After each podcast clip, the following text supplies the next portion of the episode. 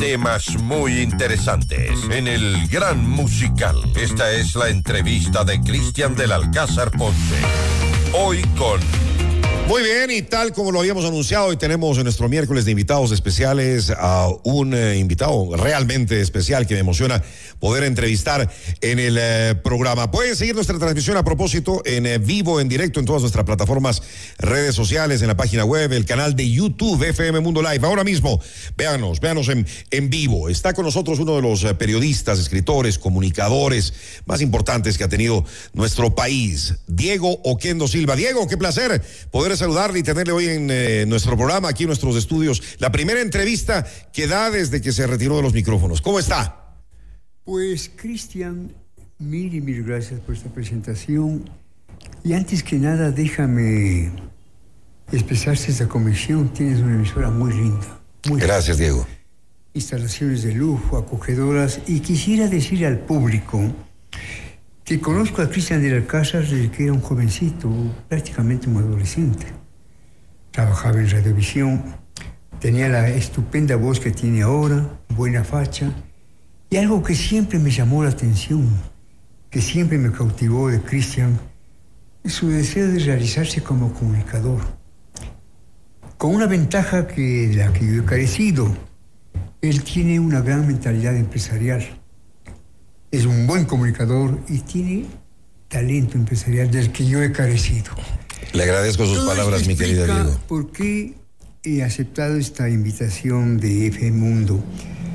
Porque te cuento, Cristian, que a raíz de mi alejamiento de Radiovisión, el lunes 25 de julio del 2022, he tenido varias invitaciones la prensa escrita, la radio y la televisión, y he preferido mantener, digamos, consecuencia con mi decisión, que fue muy dura, por cierto. Pero cuando recibí tu invitación no dudé un instante. Yo le agradezco, yo le agradezco mucho, Diego, por estar aquí. Siempre fuiste un noble amigo de quien habla, de mis hijos, de mi casa. Es que mil gracias y, como te digo, Cristian, te felicito porque las instalaciones de tu emisora son de primerísima jerarquía. Gracias, Diego. Es eh, realmente un honor poderlo tener aquí con nosotros. Yo también tengo los mejores recuerdos de esa época muy linda y de una de las primeras radios, o la primera radio que me, que me abrió las, las puertas cuando iniciaba precisamente Radiovisión en la frecuencia 91.7 Quito. Qué lindos tiempos y siempre eh, su cariño, la, admiración eh, hace usted y muy buena escuela, hay que decirlo. La buena escuela de, de usted, de su familia eh, de, sus hijos, de todos quienes, quienes han hecho eh, una institución muy importante dentro de la radio. Y a propósito le digo, extraña los micrófonos, extraña, me imagino, estar frente a su programa Buenos Días, que estuvo durante, ¿cuánto tiempo al aire, Diego? Cada, mañana. Para mí este es un momento de, Cristian, de emoción muy especial. Porque me reencuentro frente a un micrófono y encontrarse frente a un micrófono implica un trance mágico. Quizás la gente no tiene una conciencia capaz de lo que es la radio, Cristian, tú sí. Pero si a mí me ponen a escoger entre la televisión, donde estuve 20 años con buena eh, recepción del público, o la prensa escrita, donde también trabajé, yo me quedo con la radio. Sí, no, definitivamente. la radio es mágica. Eso le iba a decir. Acompañamiento, es instantánea, es democrática. Y la radio juega con un elemento fundamental, la palabra. Y junto a la palabra, el silencio.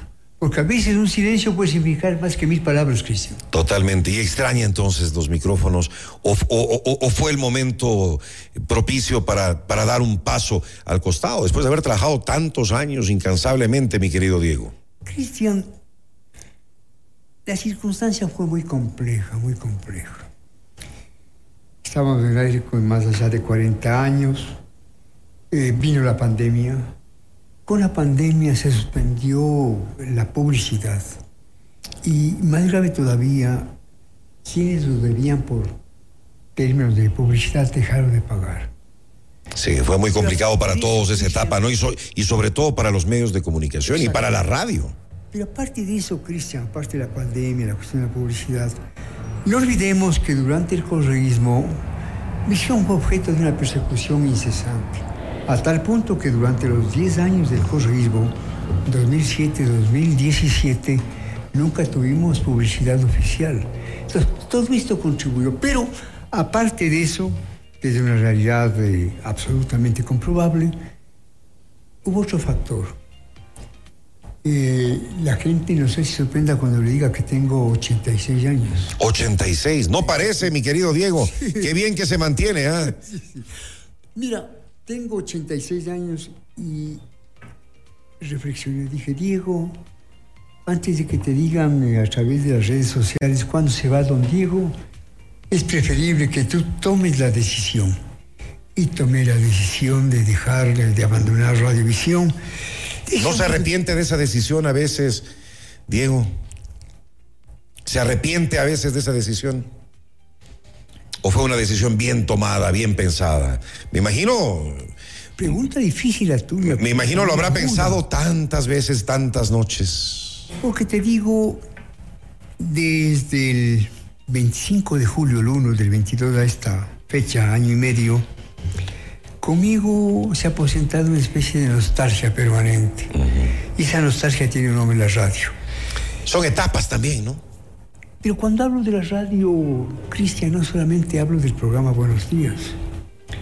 Hablo de esa programación que durante 40 años ganó un público realmente inmenso dentro y fuera del país. Por supuesto. Hablo de Diego Kendo Sánchez, tu buen amigo, tu Mi querido amigo de toda la vida, así Sí es. mantenía en Radiovisión pues tres programas, ¿no? Tenía Encuentro, Melomanía y Jazz, con gran éxito, porque Diego, es feo que lo diga, no, no es feo, creo que es su objetivo, es un hombre de estupenda cultura.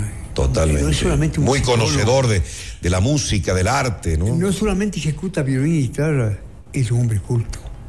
Y esto es importante en los medios, que la gente sea culta. Claro. Que la gente haya leído por historia de la credibilidad. Entonces, Su hija Michelle también eh, le acompañó durante mucho tiempo al aire con un programa en las tardes. entonces, no fue solamente lo mío, fue también lo de Michelle desde mi visión. Una estupenda muchacha, una gran periodista, está ahora en Madrid, en España. Eh, fue todo este, ¿cómo te digamos? Este, este entorno. Pero tomé la decisión. Y mis hijos, más allá de su dolimiento, supieron acatar la decisión del padre. Bueno, Pero- también, también se merece descansar ya, Diego, después de haber trabajado. Usted ha sido un hombre muy trabajador desde, desde jovencito también, ¿no? No ha parado. Sí, porque te digo una cosa, Cristian, yo trabajé desde muy joven en la prensa escrita, en la televisión, en la radio, pero he sido un trabajador a tiempo completo, ¿no? ¿Cómo comenzó usted en los medios de comunicación? Fue, eh, si no estoy mal, escribiendo precisamente, en prensa escrita. Cristian, amigas y amigos, me siento feliz con este diálogo porque, para responder a tu pregunta, si algo le agradezco a la vida, si algo le agradezco a Dios, es que desde que abrí los ojos supe qué quería ser. No te digo periodista, no, no, pero me fascinaban los libros y la lectura. Fui un gran lector desde ahí. Entonces, leí incansablemente y de pronto en 1973, si la memoria no me falla, un grupo de intelectuales ecuatorianos encabezados por Carlos Torres Reyes, Filoteo Samaniego, Hernán Rodríguez Castelo, eh, Francisco Paredes y la curia metropolitana deciden establecer un periódico diario El Tiempo, eh, eh, periódico que nace en 1973. Era un periódico contestatario, eh, frontal, a tal punto que fue pues en su momento cancelado, digamos, clausurado por la dictadura de esa época. Yo me inicié allí. Yo era estudiante de Derecho de la Católica y mi profesor de Derecho de Historia Internacional era Carlos de las Torres Reyes. Yo eh, para entonces ya había escrito algunos poemas. Entonces me dice, Diego, vamos a que trabaje en Diario El Tiempo. Yo pensé, Cristian, amigos y amigos, que me había encargado la, digamos, la sección cultural, pero no. Me encargó la sección política. Me hice cronista político. Mire usted, y, y fue lo suyo, ¿no? Porque usted se dedicó toda la vida ya después a- a- a- al periodismo político, a la comunicación política, al análisis político. Entonces yo cubría las fuentes del Palacio Nacional, también cubría las fuentes del Palacio Legislativo y, como digamos, me, me sentí seducido por el tema político. Y te debo decir algo con total objetividad, jamás me traicioné a mí mismo. Nunca me mentí a mí mismo y tampoco al público que me seguía. Yo ya en Diario El Tiempo tuve una columna frente a frente eh, de entrevistas, tenía también una columna... ¿Qué edad tenía en ese momento, Diego? ¿Perdón? ¿Qué edad tenía? Era muy joven, muy joven. Superaba los 20 años, nada, pero... ¿Y a la radio, a la televisión, cómo, cómo llega después, Diego? Bueno, yo comencé a destacarme en la radio, eh, digamos, en la prensa escrita, con mi columna frente a frente que firmaba como el agente 2, Diego Quendo Silva, el agente 2. Y comencé a tener cierta figuración, cierta connotación. Me conoce don Antonio Granda Centeno, un empresario singular, eh, realmente pequeñito, pero con una gran visión. Fundador de Teleamazonas. Él compra la estación de que tenía HJB. Así es, así Y es. lo convierte en Teleamazonas. Entonces me lleva a mí a Teleamazonas. Y en Teleamazonas había un productor eh, de origen chileno, Alfredo Escobar, Claro, lo conocí, por supuesto. que de alguna manera él intuyó que en Oquendo había una cierta chispa. Y te quiero contar algo, una anécdota que no he Por favor, nunca. por favor, cuénteme. Interesante. Yo comencé en la televisión en blanco y negro, en estos canales 4, Quito, 6 de Quito, de President Norton, de President ya fallecido. Y hice buenas entrevistas, tuve una temporada realmente estupenda, con grandes entrevistas ante la opinión, comentarios y todo eso. De pronto, eh, me llevan a la televisión a color.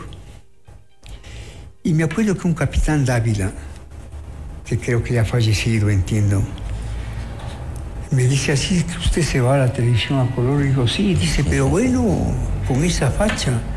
digo, mire, sí, con esta facha la televisión a color. Y la verdad sea dicha, Cristian, yo en televisión creo que marqué una etapa.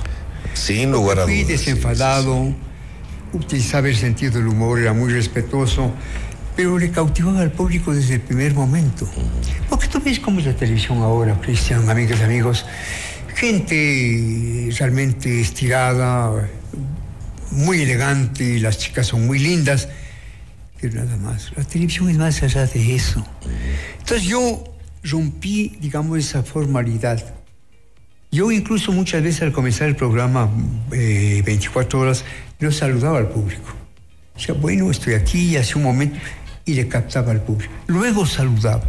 Y creo que marqué una etapa en la televisión a Definitivamente. sí. Eh, fui de todo, fui director de noticias, presentador, entrevistador. Y claro, yo actuaba con tres sets. Sets, uno para revistas pequeñito, uno más grande para cantantes y un gran set para grandes espectáculos. Ahí presenté al Bolshoi de, de, de Moscú, ¿no? Qué lindo Creo recuerdo. que hice una buena tarea en televisión. La, la prueba es que la gente hasta ahora me acu- eh, se acuerda de mí, ¿no? Claro que sí. Y la radio, la radio que eh, conversábamos en la primera parte de la entrevista, cómo llegó a su vida y cómo llegó eh, Radiovisión. Que, Un comen- día que- que- que comenzó me con su señal en. AM, ¿no? Sí, sí. 800. Misión solamente era M. No me acuerdo exactamente. 860 kilos, 860, sí, exactamente. Un, un día me llama un buen amigo, Rodrigo Paz Delgado, personaje inolvidable. Por supuesto. Un gran ser humano, fue un gran alcalde, Buen amigo suyo, ¿no? De toda la vida. noble amigo mío. Pero nos tomábamos mucho del pelo. Me acuerdo, me acuerdo. Se vacilaban bastante. Eh, él me vacilaba muchísimo. Me acuerdo que una vez entro al, al bosque, sí, sí. No, entré al- a este restaurante Sport Planet de, de su hijo. Y entré con una chica bastante bonita. Entonces, Rodrigo Paz, que estaba ahí, le pregunta a la chica, ¿cómo una chica tan bonita puede haberse fijado en un ser tan pequeñito, tan feo? Entonces dije, oiga, don Rodrigo, de feos no hablemos. Pequeño sí, pero usted es grande. En fin, teníamos una relación muy cordial. Él me llama por teléfono. Sabe, Diego, tengo aquí un grupo de amigos, el grupo Ray, Hernán Correa, sí, un grupo de primera, Belardo Pachano, y me dice, mire, Diego, pongamos una radio. Me dice. Y compramos Radiovisión AM, era Visión AM, al doctor Julio Paz mío y un grupo de socios. Con el tiempo yo conseguí la frecuencia en FM, 91.7 en Quito, 107.fm en Guayaquil. Y Ahí comenzamos. Entonces yo comencé como director de la emisora. Y ahí también comienza el programa Buenos Días entonces. Sí, eh, Buenos Días comenzó hace 36 años. Eh, eh, Buenos Días, sí, fue creado en 1986. Buenos Días. ¿no? Y jamás falté al programa. Nunca falté. Y a veces cometí grandes imprudencias. Eh, alguna vez fui muy enfermo al programa. eh, Una, hace un par de años. Y por un- una mala medicamentación tuve un gravísimo problema gástrico. ¿no? Una, casi me muero. Y sin embargo, pese a que había tenido yo, digamos, una hemorragia, fui a hacer el programa. Qué importante es la constancia, Diego. Fui al programa. Y es Diego quien dice, papá, es una locura. Y me lleva al hospital metropolitano y me salva la vida porque me había muerto en el programa, ¿no? De otra parte, tal vez cumpliendo con un sueño mío, morir frente al, eh, al micrófono y de pie. Además de, además de un programa de, eh, de noticias, además de un programa de entrevistas, siempre se distinguió Buenos Días con Diego Kendo por los comentarios, Diego. Por el comentario y, y además muy frontal, ¿no? Mira, hoy los comentaristas son muy estirados, muy graves, ¿no? Yo creo que un buen comentarista es aquel que comenta el acontecer diario sobre la base del sentido común y utilizando un lenguaje sencillo que entienda todo el mundo. Quizás en eso consistió, digamos, la aceptación de mi programa, aparte de que siempre apelé al sentido del humor.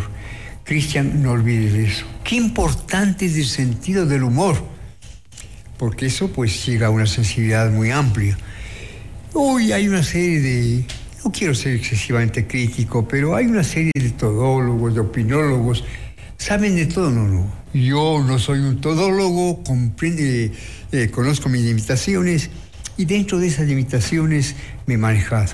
Yo diría con buena aceptación de parte del público. ¿Cuál, eh, ¿Cuáles han sido, ha sido la satisfacción más grande eh, de, de- de todo su, su andar en el mundo de la comunicación, del periodismo, de la radio, de la televisión, de la prensa, Diego?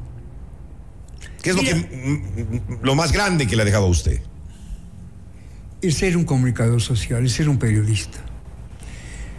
Porque ser periodista significa ejercer, como dice- decía Gabriel García Márquez, la profesión más bella del mundo. La profesión más bella del mundo. Porque te obliga día a día a penetrar en el acontecer cotidiano y buscarle un significado a ese acontecer cotidiano para transmitirlo al público. Yo te digo, cuando hice prensa escrita, tuve unas muy buenas columnas. Durante 25 años escribí en el Universo del Gallo de la Catedral. Cuando estuve en la televisión igualmente hice un muy buen programa. Y no se diga en la radio, ¿no? También se metió en problemas, ¿no? Sí, claro, claro. Mira, Cristian, noble audiencia de esta emisora tan noble, mi vida no ha sido fácil. No, no, no, no, mi vida no ha sido fácil porque me persiguieron, me desterraron, me dispararon, eh, me metieron presto, me pusieron bombas Me acuerdo, claro. me pusieron bombas.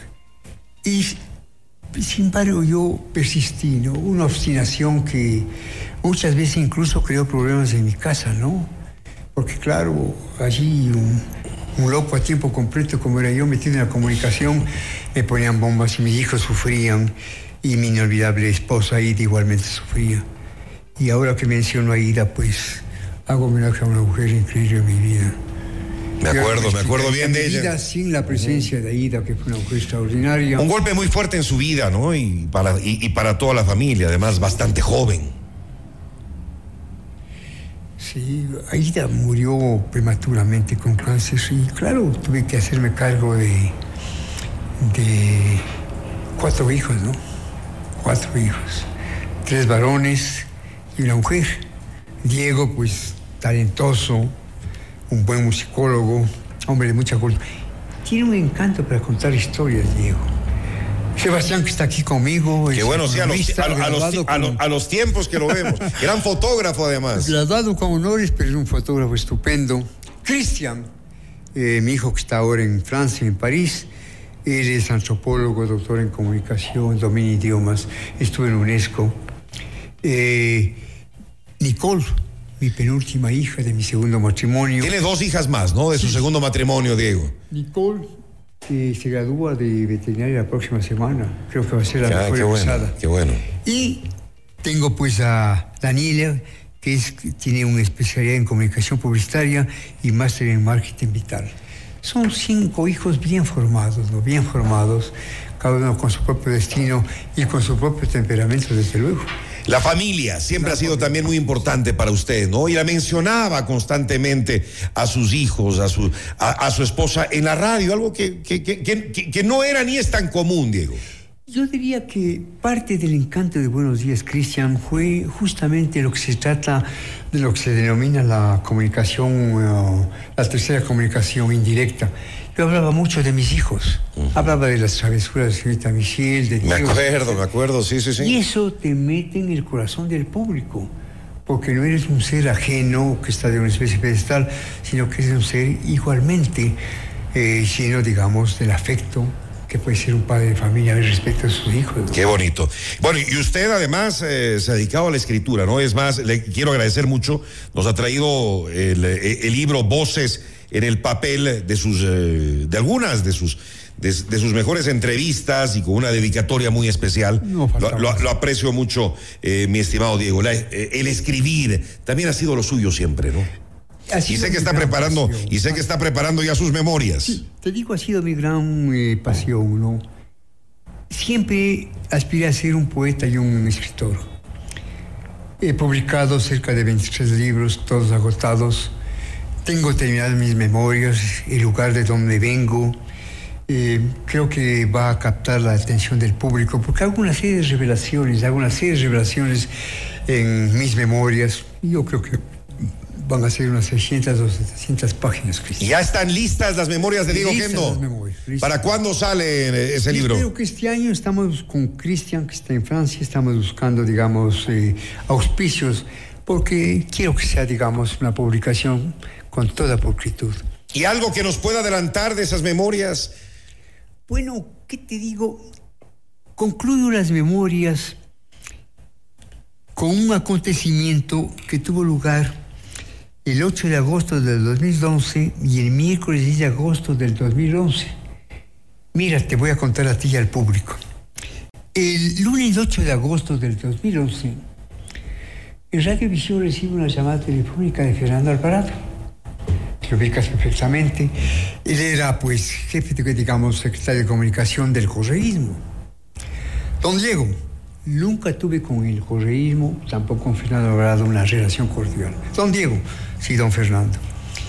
El presidente Correa me pide que le invite en forma especial a la lectura de su mensaje este miércoles 10 de agosto en la Asamblea Nacional. Le pide, me piden que, que le invite a usted. Digo, Fernando, realmente me desconcierta esta invitación. Que invite presidente a que escuche su mensaje el día. Porque, Fernando, no quiero correr el riesgo de que en medio mensaje se lance contra la prensa como era costumbre y yo me convierta en un testigo obligado de, de este escarnecimiento a la prensa. ¿Y fue o no fue, Diego? Entonces me dijo, mire Diego, vaya tranquilo. Eh, Cristian, amigas y amigos, fui el miércoles, eh, 10 de agosto, miércoles de agosto de 2011 al Palacio Legislativo. Yo pensé pues que mi ingreso sería un ingreso absolutamente discreto, pero no. En la puerta del Palacio Nacional, del Palacio Legislativo me esperaba un oficial con traje de gala con una secretaria de Fernando Alvarado y me llevan a través de la alfombra roja. Yo estaba con ellos y todo el mundo me miraba, los diplomáticos, los, eh, los invitados especiales, los y me colocan en una silla solitaria frente al atril donde el presidente Correa iba a dar su discurso, leer su, mensaje, a cinco metros. Una silla absolutamente solitaria. El cuerpo diplomático estaba algunos metros detrás de mí, todos en mí, solitario. Sentí un estremecimiento. Y dije, Diego, hiciste bien en venir. ¿Por qué acepté la invitación? Porque consulté con mis hijos, con algunos amigos, me dijeron, mira, lo cortés no quita lo valiente. Y todo salió bien. Bueno, ya te voy a contar. Lo cortés no quita lo valiente y quizás eso puede marcar un stand-by con el ataque del correísmo al emisor. Es que sí, en realidad puede crearse un stand-by sin que la emisora renuncie a sus principios ideológicos. Bueno, a las nueve y media de la mañana, diez de la mañana, ingresa Correa a la asamblea. En medio de los aplausos, gritos, levantar la mano derecha, pasa por delante mío, me regresó a ver, términos, digamos, eh, absolutamente eh, pacíficos, se sienta comienza el discurso, comienza a, eh, hablando de la libertad, lo que para él constituye la libertad. Y de pronto, de pronto, bruscamente, sin profundizar en su premisa inicial, se precipita por un ataque conceptual contradictorio al fustigar a los medios de comunicación social a los que acusó de haber llevado adelante solapadas y abiertas eh, conspiraciones. Lo que usted se temía entonces, Diego. 15 minutos de insultos. Miré el reloj. Dije, Diego, hasta aquí llegamos. Y se fue. Todo el público pendiente. Me puse de pie. El presidente estaba en su atril a unos 5 metros. Caminé unos 3 metros. Se acostó. Me quedó viendo, yo también le miré. Hice una veña me di la vuelta, le di espalda y salí del Palacio Legislativo. Claro, no podía hacer otra cosa, ¿no? Ahí, eh, digamos, las barras del correísmo me insultaron, algunos legisladores me aplaudieron, y cuando yo salía, recuerdo que un embajador europeo a quien yo había entrevistado en Buenos Días, se hizo discretamente atrás y levantó el hilo y dice, digamos, eh, con testimonios de simpatía. Cuando ya estaba en la puesta de salida, estaba la prensa que quería entrevistarme, se me acerca un coronel en traje de fatiga, creo que era el jefe de la escolta legislativa. Me dice, oiga, don Diego, se necesita un par así. me la picó lo más parecido, digamos, a los testículos. Me dijo, se necesita un par así para haberle hecho lo que usted le ha hecho a su jefe Quitz. Claro. Y así deben haber tantas y tantas anécdotas, ¿no? y tantas y tantas memorias que estaremos pendientes eh, de ese libro. Tengo algunos mensajes así rápidamente. Nos dicen, eh, buen día, muy agradable. La entrevista a Diego Kendo, gran personaje ecuatoriano. Qué bueno conocer más eh, sobre él. Otro que nos dicen, Cristian, te aplaudo porque hay que reconocer a las personas por su labor y contribución a la comunidad. Felicitaciones, Diego, por ser auténtico. Y como usted dice, no haberse traicionado. Buena vida, Diego. Muy gentil. te cuenta algo, Cristian, sin ánimo de, de ocupar tu tiempo en exceso. Yo soy feliz cuando voy por la calle el recibir el cariño y el reconocimiento de la gente, ¿no? Me pide selfies, yo le digo 20 dólares. me pide selfies, me abraza, soy feliz. Qué lindo. Y algo que quiero decir antes. Aunque tampoco se puede agradar a todo el mundo, ¿no, Diego? Ahora, te digo una cosa, Cristian, antes de, de despedirme. Jamás me descuidé de mi país. Desde el primer día en que me alejé de esa división, estuve pendiente de mi país. Estoy pendiente de mi país. Y a, propósito de eso, aunque eh, eh, la tónica de esta entrevista es más para hablar de su vida, de, de, su trayectoria, pero obviamente su presencia es importante acá. Es la primera entrevista que da Diego Kendo luego de su retiro de los micrófonos. El país está atravesando, Ecuador está atravesando por un momento muy duro, un, momento muy delicado, con todas las crisis que tenemos, que no es una, son, son innumerables. Y sí quisiera usted que nos dé su opinión, siempre que ha sido tan importante su opinión para el país, ahora más que nunca, y ahora tal vez viendo los toros desde, desde lejos, ¿cómo ve Diego Kendo el Ecuador en este 2024? Ahora, ¿cómo están las cosas? Pues mira, quiero manifestar a los oyentes a través de tu importante emisora, al país entero, que el Ecuador sigue siendo para mí una viva preocupación cotidiana. Su presente y su futuro en paz, con democracia, con educación y con empleo, vale decir con justicia social, es mi obsesión permanente, un sueño que espero alcanzar antes de morir. Hasta tanto, ese es el mensaje, hasta tanto que nuestra gente, nuestra gente, tú, nuestra gente, bondadosa y lúcida, participe en la lucha frontal contra la corrupción y el crimen bajo todas sus formas, siendo un apoyo sustantivo de nuestras Fuerzas Armadas, de nuestra policía. Hay que denunciar, Cristian. Señores, hay que denunciar, hay que romper el aislamiento, movilizando esas energías que nos han permitido forjar una historia de la que nos sentimos orgullosos. Hasta pronto. No es posible que miremos esto con indolencia, como que nos hemos acostumbrado a lo que está pasando en el país corrupción, coimas eh, y la violencia, la violencia. Yo creo que en ese sentido el presidente Novoa, que declaró pues una, una guerra interna, hizo lo que debía hacer. Y país, amigas y amigos, hay que participar en esta guerra desde nuestra propia trinchera. No dejar que el país se hunda, porque este es un país maravilloso, Cristian, con una historia, con un paisaje, con una gente bondadosa. ¿Tiene futuro el Ecuador? Desde luego, desde luego que tiene futuro el Ecuador, en la medida en que los ecuatorianos y las ecuatorianos tomamos conciencia de nuestra responsabilidad, porque desde cada sitio nuestro podemos hacer algo por el país. Pero déjame decirte que el Ecuador será diferente el momento en que tenga alternativas educativas. La gran falla de Ecuador son las carencias educativas. Yo a lo largo de 40 años en mi programa Buenos Días siempre insistí en esto. Hay que buscar alternativas educativas. El país sin educación no es nada.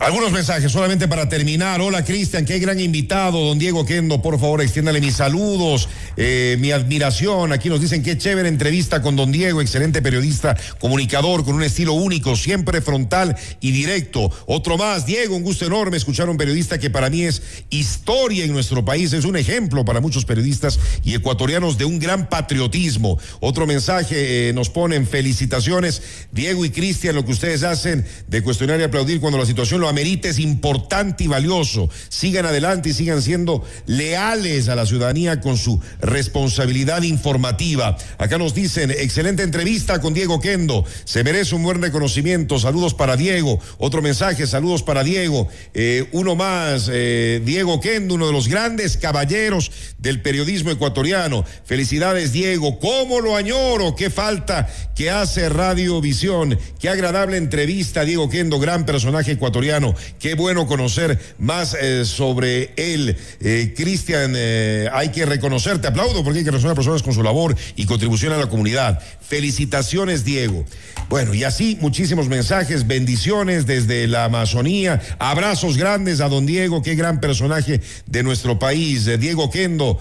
Bueno, hay tantos y tantos mensajes que nos llegan con, con, el cariño y el respeto para usted. Me emociono vivamente, se me humedecen los ojos porque Sí, yo amo a mi país, tu país, el nuestro. Yo amo a mi país, estoy pendiente de mi país día y noche. Gracias por eso. Diego, a usted por estar con nosotros, eh, por la gran contribución que usted ha realizado desde el primer día al país, a, través de los, de los medios, a través de la radio, eh, de, su programa, por ser una gran persona, por, gran ser, por ser un gran ecuatoriano. Mi respeto y mi, admiración siempre eh, por usted y por todo lo que ha realizado a lo largo de su vida, Diego. E insisto en lo que dije al comienzo de la despedida. Conocí a Cristian ese adolescente de muchachito. Buena presencia, buena facha, una voz realmente impresionante y lo que es fundamental, un deseo de llegar. Y ha llegado, y ha llegado lejos. No, mi agradecimiento a usted por las, por, las, grandes oportunidades que me dieron cuando iniciaba yo mi carrera. hasta pronto. Gracias, Diego. Noticias, reportajes y opinión.